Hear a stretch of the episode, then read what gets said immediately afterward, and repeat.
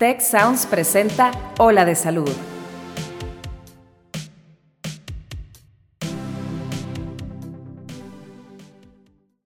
En el afán de mejorar nuestras conductas alimentarias, empezamos a probar toda clase de recomendaciones nutricionales, que al final del día pueden no ser útiles o beneficiosas para nuestro cuerpo. En este episodio platicaremos acerca de los principales mitos que hay en torno a la alimentación y la nutrición. Yo soy Mauricio Torres y aquí comienza tu ruta de bienestar. La alimentación al final tiene que ser completa, balanceada, variada y suficiente. O sea, tiene que tener como de todo y que le varíe.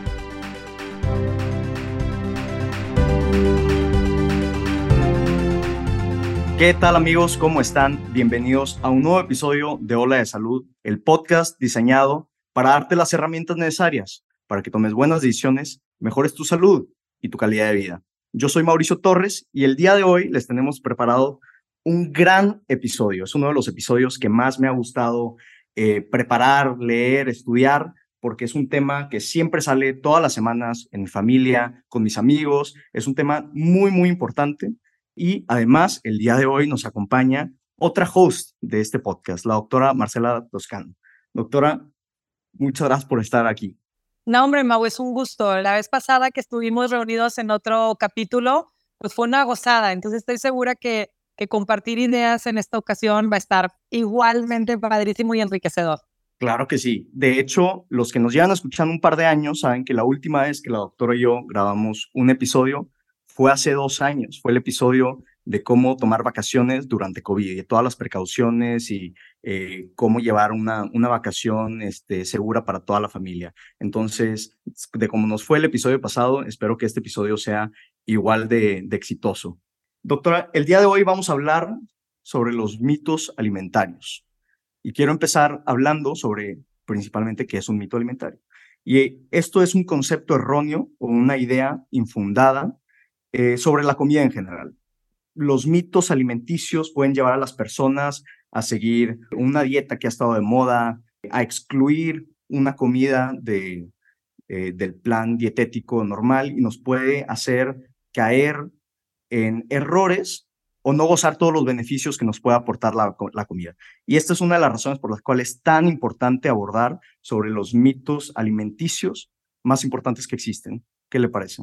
Fíjate que creo que es normal que últimamente haya surgido más y más mitos alrededor de la alimentación, porque en realidad la, la epidemia de la obesidad pues ha ido en escala eh, creciendo rápidamente en los últimos años. Y desafortunadamente, hace muy poquito tiempo, pues no teníamos realmente mucho conocimiento de cómo funcionaba el tema de la alimentación, de cómo funcionaba el tema de la ganancia y la pérdida de grasa. Entonces, como que todo, todo en principio se, se fue como creando sin bases científicas y luego se fue transmitiendo esa información de boca en boca entre, entre los profesionales que no estábamos muy bien preparados para atenderlo y entre los consumidores de los productos eh, dietéticos o de las dietas que también pues iban aprendiendo sobre la marcha. Ahorita, después de unos años, ya a lo mejor te puedo decir que de unos 15 o 20, 20 años atrás, pues obviamente ya estamos mucho más preparados, ya tenemos más información científica y podemos darnos el lujo de sentarnos y decir, bueno, de toda la información que venimos arrastrando, qué sí es cierto, qué sí es útil, qué ya tenemos que sacar de la ecuación. Y bueno, estoy segura que en, uno, en otros 5 o 10 años más tendremos que hacer otro, otra reunión como esta y volver a actualizar la información. La parte 2 de este episodio se viene en 15 años y que estoy completamente de acuerdo. Y, algo que me gusta mucho de lo que está diciendo es que este es un tema muy dinámico. Entre más información, o sea, la ciencia se sigue estudiando, sigue evolucionando, seguimos generando nuevos conocimientos y son conocimientos que valen la pena transmitir. Entonces, eh, es importante estar constantemente teniendo esta conversación para justamente, como dijo usted, ver qué es cierto, qué no es y qué cosas sacamos de la ecuación. Claro, y muchas cosas han ido cambiando. Mira, por ejemplo, una de las que creo que todos tenemos como ahorita más presente es uno de los mitos, como por ejemplo, eh, comer grasa te hace grasoso o comer grasa te hace engordar.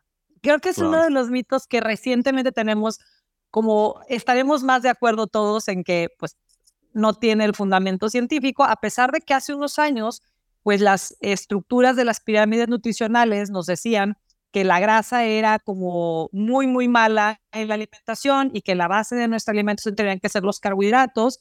¿Te acuerdas que la pirámide venía hasta en las envolturas del pan, del pan comercial y venía en la parte baja, come muchísimo pan y en la parte más alta la grasa? Y, y surgieron muchos productos en el mercado que eran bajos en grasa o cero grasa, que eran súper populares. Y recientemente se ha ido reivindicando la función de la grasa en la dieta como no solo un nutriente excelente, sino que tiene muchas funciones importantes como la de generar saciedad, es una materia prima indispensable para la formación de hormonas, em, participa en la cubierta de los nervios para tener una mejor comunicación, o sea, una, una conectividad nerviosa más eficiente. Entonces, de ahí, fíjate qué chistoso, Mau, porque de estar completamente en el polo, en un mito que era comer grasa te hace grasoso, nos fuimos luego al otro polo de comer grasa es lo mejor. Entonces nos fuimos como de una dieta cero grasa a una dieta estilo eh, cetogénica, que es consumir básicamente pura, pura grasa. Y que en ambos extremos creo que hay bastante eh, mito. O sea, creo que ninguno de los dos extremos eh, nos lleva a una alimentación sostenible. pero bueno, hablando solo de los mitos, creo que quedó pues completamente obsoleto el tema de que la grasa es mala y comer grasa te va a hacer una persona grasosa. 100%. Y como usted dice, nos fuimos completamente del otro lado de la balanza y tenemos que encontrar ese punto medio, porque hay de grasas a grasas.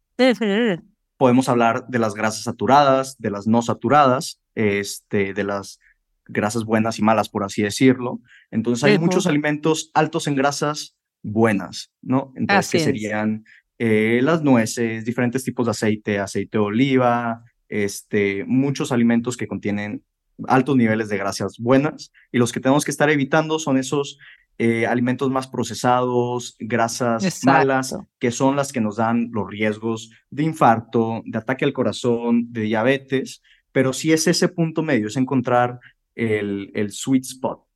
Y fíjate, otra cosa, Mau, este, que creo que nos lleva a, a otro mito que podemos platicar que se liga a este, es que solo un tipo de dieta es la dieta, así como en mayúsculas, la dieta que todos deberíamos seguir para ser saludables o para adelgazar.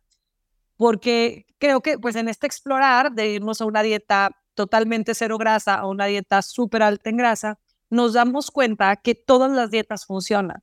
Prácticamente todas las dietas, si estás buscando adelgazar, todas las dietas funcionan, desde una dieta muy alta en grasa, muy baja en grasa, con carbohidratos, sin carbohidratos, vegetariana, este, alimentación basada en plantas. Realmente todas las dietas funcionan siempre y cuando se hagan, se hagan bien.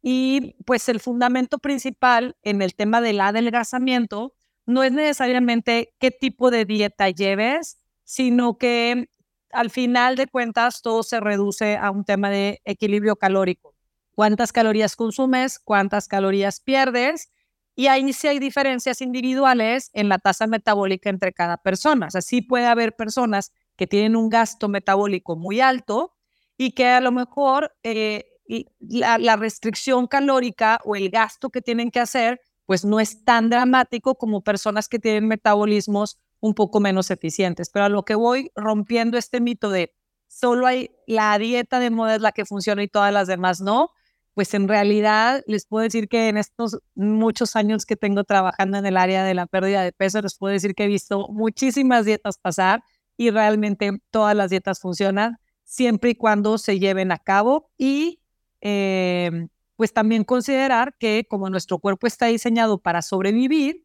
el cuerpo tiende a adaptarse. Entonces la misma dieta que al principio te sirvió para adelgazar, con la que bajaste los primeros kilos, puede ser que a largo plazo, a lo mejor arriba de cuatro o seis semanas, tu cuerpo aprenda a sobrevivir ante ese estímulo y la misma dieta con la que al principio adelgazaste, pues ya no te dé los mismos resultados. No es que la dieta ya no sea buena, simplemente tu cuerpo se adaptó.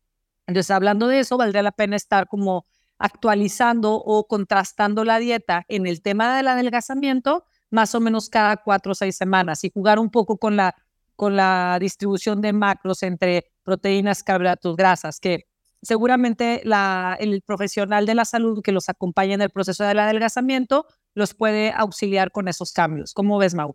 Marcela, tocaste muchísimos puntos importantes, a ver si me acuerdo de todos un poco, pero el hecho de que no hay una dieta es completamente correcto, especialmente porque no todas las personas somos iguales. Tenemos diferentes o diferencias entre cada uno de nosotros, entonces una dieta que te pudiera funcionar a ti, tal vez a mí no me hace el mismo efecto. Y bajo ese mismo argumento, también podemos decir que las dietas o la pérdida de peso no es lineal. Al principio, que cuando empezamos una dieta, yo creo que empezamos a ser también más conscientes sobre lo que nos estamos, eh, o sea, lo que está entrando a nuestro cuerpo. Y por eso podemos decir que todas las dietas funcionan hasta cierto punto, porque estamos haciendo como ese ejercicio mental de qué sí debería entrar en, en lo que estoy ingiriendo y, y qué no. Y luego vemos en nuestros pacientes que tienen una pérdida de peso pues relativa o importante cuando empiezan la dieta y luego el cuerpo, como usted dice, se empieza a normalizar, empieza así como en, a entrar en modo supervivencia y el mismo cuerpo dice, oye, no, no puedo perder este eh, peso tan rápido. Entonces se va autorregulando y vamos viendo una pérdida un poco más gradual de peso. Que eso yo creo que nos lleva a otro punto, que es el tema de saltarnos eh, comidas hace que enflaquemos. ¿Qué piensa Marcela? Eh, pues mira, em, híjole, realmente es un mito.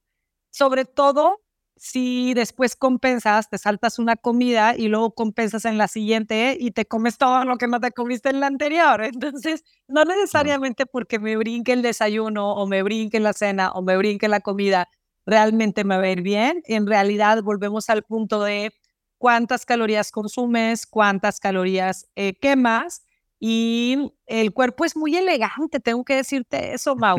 En realidad, si me las como en, en ciertas horas, en cinco comidas, en tres o en dos, al final el cuerpo lo que hace es administrar de una forma muy elegante los nutrientes y tratar, como bien lo dijiste, de sobrevivir. Entonces, creo que es muy importante que eh, tratemos de enfocarnos en las en los, eh, o sea, peleate por los pesos, no por los centavos. O sea, enfócate en los cambios primero más grandes y no pierdas energía en dedicarte en revisar las cosas como muy pequeñas, como que tengo que hacer cinco comidas al día porque si no, no va a funcionar. Híjole, pues más bien depende de cómo se acomode con tu estilo de vida.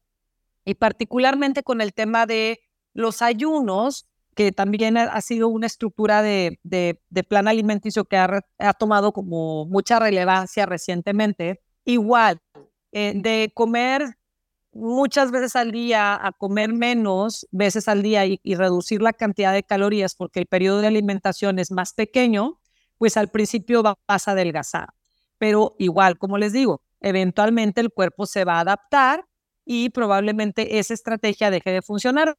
Particularmente en ciertos momentos no le veo como, no me encanta el uso del ayuno. Por ejemplo, mujeres en la perimenopausia entre 35 y 55 años, no lo encuentro súper tan útil como en, otras, en otros grupos de edad y en otros sexos, porque particularmente entre los 35 y los 55 años en las mujeres estamos transicionando el tema hormonal el cuerpo busca mucho apoyo de las células de grasa para aromatizar estrógenos. Estamos perdiendo la eficiencia en la producción de estrógeno por los ovarios y el cuerpo va a solicitar el apoyo de las células de grasa para tener un poco de ayuda en la producción.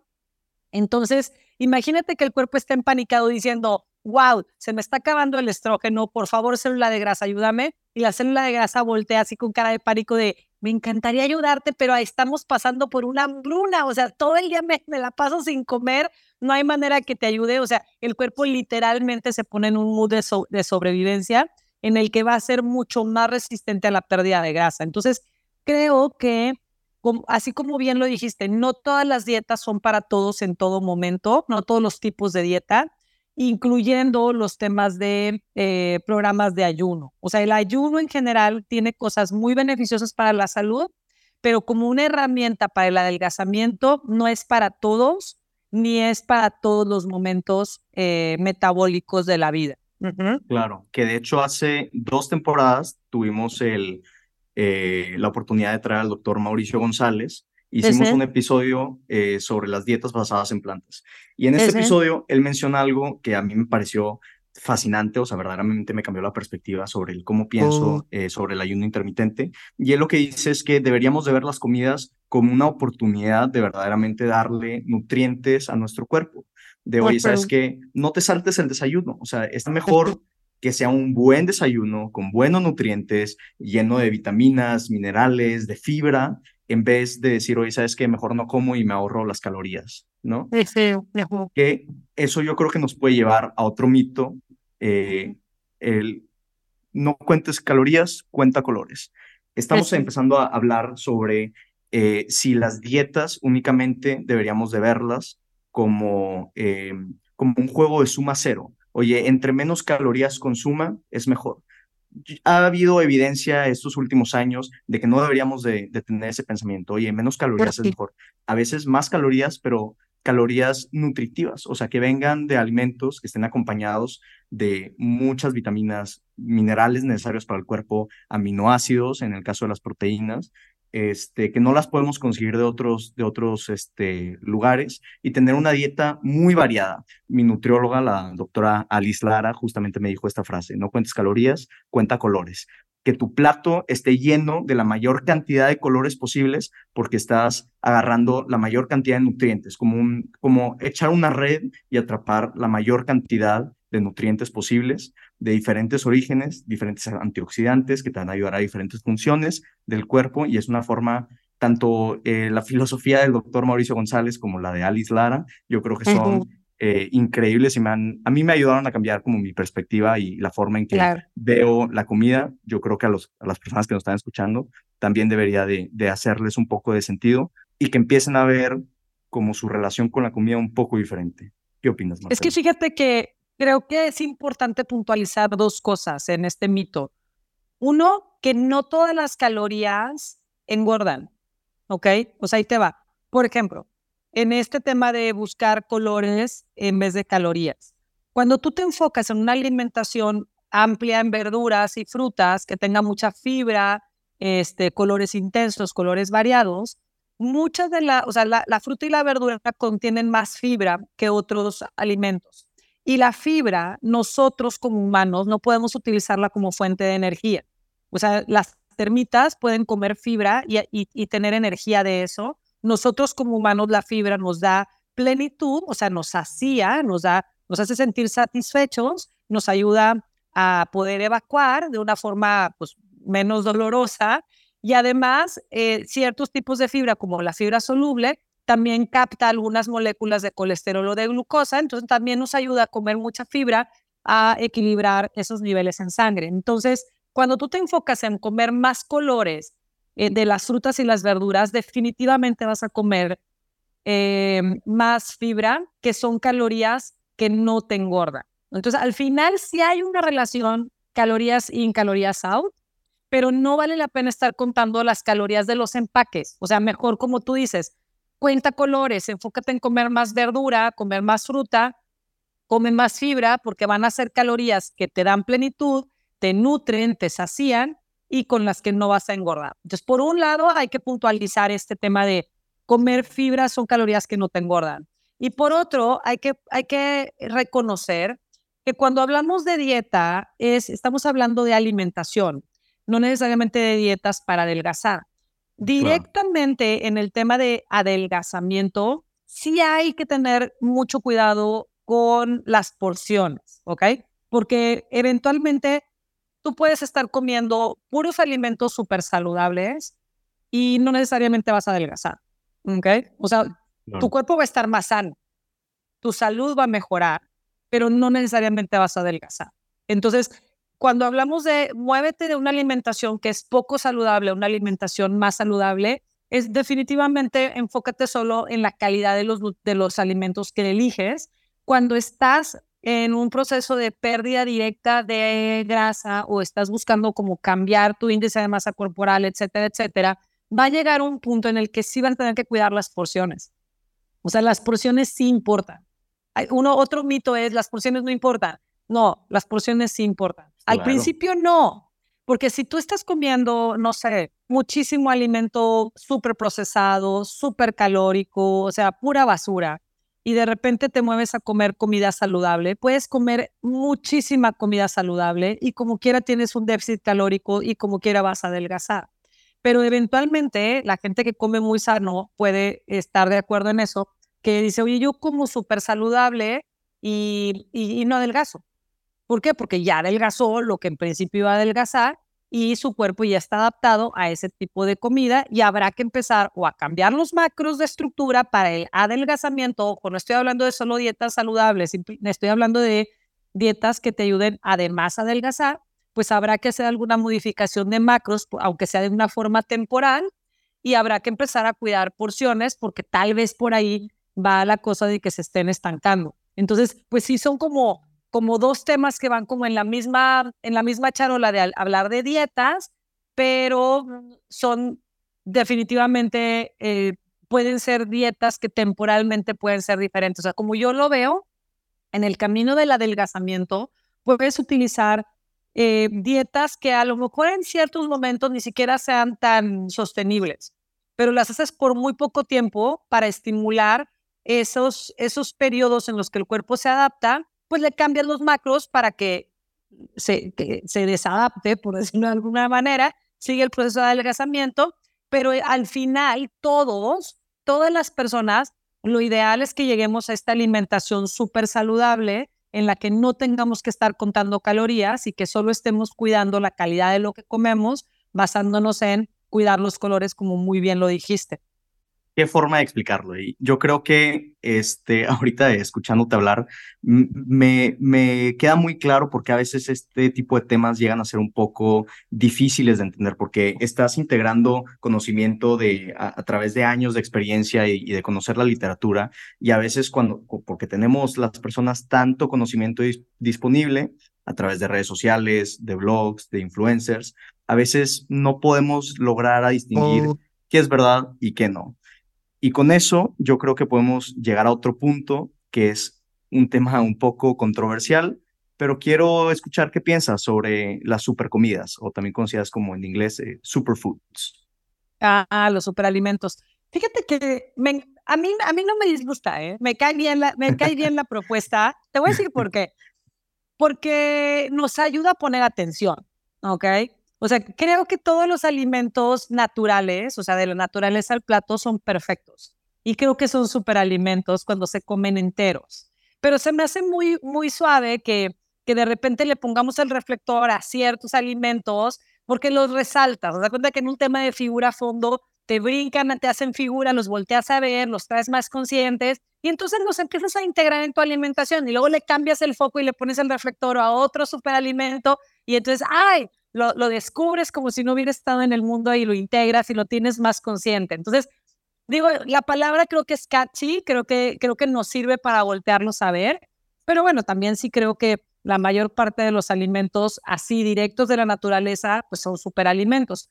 Cosas que se me hacen también relevantes en ese tema es que eh, se, se, reivindicó la importancia de muchos condimentos, Mau. Fíjate, muchos, los condimentos estaban puestos como de dan sabor y punto y se acabó. Y desde que empezó a estudiarse el tema de los superfoods y superalimentos, pues como que voltearon a ver estos, estos condimentos que al mismo tiempo que no aportan tantas calorías, o sea, su, su, su aporte energético directo es muy poco, pero su aporte nutricional es altísimo. Entonces se pone de moda, pues, eh, todo esto como la la cúrcuma y el jengibre y todas estas, estas pequeñas, eh, los alius, tipo los chalos y el ajo, o sea, que, que, ya estaban ahí, pero como que de repente les ponemos el reflector y se me hace como muy buena idea. Nada más, otra vez, creo que es importante que no caigamos en polarizarnos y abusemos de un solo superalimento entrecomillado, porque pues puede haber saturación de algunos nutrientes. Al final, como que una de las recomendaciones que, que tiene años y creo que sigue siendo vigente, estos oldies but goodies, es la alimentación al final tiene que ser completa, balanceada, variada y suficiente. O sea, tiene que tener como de todo y que le varíe, no porque, ah, ya me enamoré del cúrcuma, todos los días el cúrcuma y al rato ya eres ahí el amigo de Bart Simpson todo amarillo. O sea, como que vale la pena estar como intercambiando para que el cuerpo no se sature de nutrientes. ¿Tú qué piensas de los superfoods? ¿A ti cómo te cae ese, ese, ese término?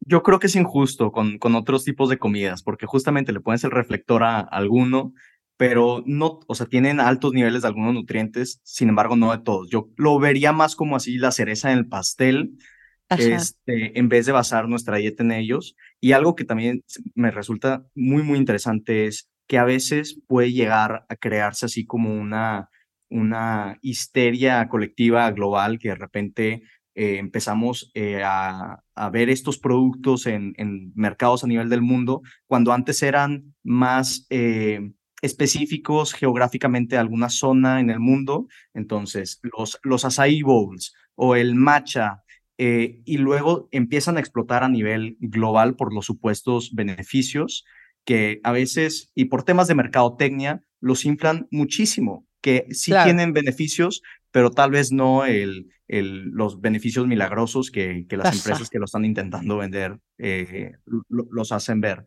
Entonces, algo muy interesante es incluso como el, el impacto global que tiene, porque hay economías enteras eh, construidas sobre la producción de, de, superalimentos que a veces pueden llegar a tener efectos negativos en eh, las zonas que se, donde se producen y donde se, se hacen eh, estos superalimentos. Entonces yo creo que hay, para todas las personas que son eh, conscientes tanto de su carbon footprint, la, la, huella de carbono y temas ahí un poco sociales, yo creo que les interesaría mucho revisar a profundidad de dónde vienen sus superalimentos. Otro tema que quiero preguntar, quiero preguntarte, Marcela, es el tema del café. Justamente esta semana salió en una plática con mi familia Oye, Mauricio, tú que tomas demasiado café, ¿qué opinas de lo que están diciendo que no se debería tomar cuando tenemos el estómago vacío o justo en la primera hora antes de levantarte? Quiero escuchar qué piensas, Marcelo. Uy, pues mira, esas son de esas, esas cosas que tienen como miles de respuestas dependiendo del autor. Claro. Eh, te puedo decir que el café contiene una gran cantidad de antioxidantes, o sea, es real que, que, tiene una gran cantidad de antioxidantes, pero según algunos autores, también a dosis muy altas funciona como un prooxidante. Entonces, volvemos al tema que creo que tiene que ver también con los superalimentos, al tema de la moderación y evitar el abuso eh, de, un, de un alimento, ya sea una superfood, en este caso estos superalimentos, o cualquier alimento del que, del que abuses y te le quedes pegado, pues va a tener más daño que beneficio. Entonces, la dosis en la que casi todos los autores están de acuerdo que el café te da sus beneficios antioxidantes es, por ejemplo, en el café americano, entre una y tres tazas máximo al día, o el café expreso, un expreso al día, pues es más que suficiente. Entonces, abusado, si ya te, lo, te vio tu familia que estás tomando mucho café, Mau, tal vez es momento de bajarle un poco, ¿verdad? Em, luego, lo del estómago vacío. Eh, pues definitivamente no es como que lo más amigable para que entre em, al estómago vacío por el tema de la acidez. Sin embargo, híjole, pues no, no, no, no hay una información así súper sólida científica que diga que, que no lo debes hacer así como, como de una forma tajante. Creo que faltaría información de fondo. Yo al final creo que lo dejaría más bien eh, a un tema de tolerancia.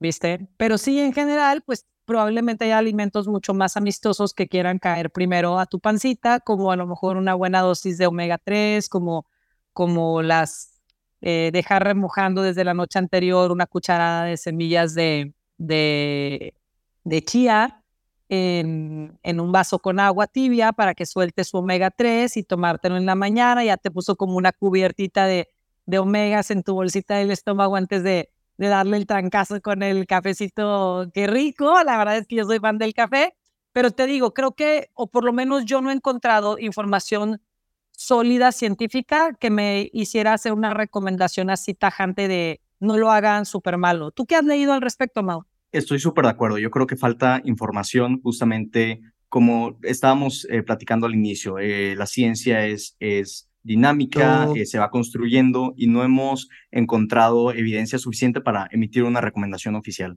Entonces, mi recomendación hasta el momento sería que las personas vean cómo se sienten después de tomar el café, a cuántas horas. Hay personas que lo tienen súper medido. Oye, ¿sabes qué? Si me lo tomo eh, a la primera hora estoy, eh, me da así como el crash después de la comida, que me tengo que dormir una siesta. Entonces, cada quien se conoce eh, de forma diferente y yo creo que todos le podemos sacar mucho mayor provecho conociéndonos, conociendo nuestros hábitos, la tolerancia a ciertos alimentos y pues bueno, estamos al pendiente ahí en, en los journals a ver qué investigaciones sobre el café van saliendo estos siguientes años. Y es que creo que también tiene que ver con desde dónde lo veas, porque ahorita que que te escuchaba, me quedé pensando también, por ejemplo, neurológicamente, pues no es muy amistoso despertar con un café, ¿viste? O sea, neurológicamente es como muchísimo más amistoso para las neuronitas que van así despertando, ir cambiando poco a poco. Imagínate que estás durmiendo en la naturaleza como debería ser, ¿no? En base a nuestro diseño